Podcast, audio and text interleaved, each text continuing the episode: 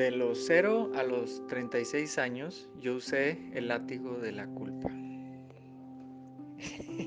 es el único, el único em, artículo que conocía. No conocía otro, no conocía otro. A los 36 años conozco un báculo llamado gentileza. Y en, ese, en, ese, en esa clase maravillosa, cuando mi maestro me dijo, ¿cuál es el deseo más grande de tu corazón?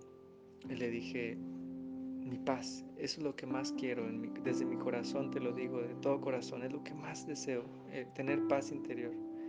Y me dijo después, ¿y has tomado a tu paz como prioridad? ¿Has elegido el deseo más grande de tu corazón como prioridad? Y yo agaché la cabeza así como con culpa, así, y, le dije, no. Yo pensé que me iba a latigar así con el látigo. ya estaba acostumbrado con tantas cosas que aprendí en el pasado del látigo de la culpa. Yo pensé que me iba a latigar. Y en eso me dice, levanta la cabeza, felicidades, elige ahora, elige ahora, elige ahora por el deseo más grande de tu corazón. Y hay una película que todos yo creo que ya vieron que se llama El Señor de los Anillos. Y hay una parte en la cual Gandalf está enfrentando un demonio en un puente y le dice, You shall not pass. O sea, tú no vas a pasar.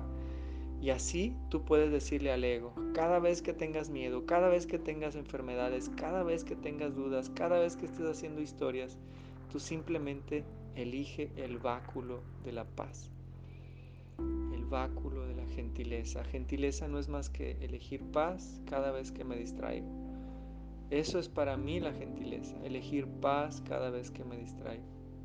Y hazle como Gandalf, aunque sea muy grande el demonio, jamás podrá el ego contra una fuerza conjunta. Y la fuerza conjunta es tú y Cristo. Tú y Cristo. Jamás podrá pasar por encima de nosotros el ego.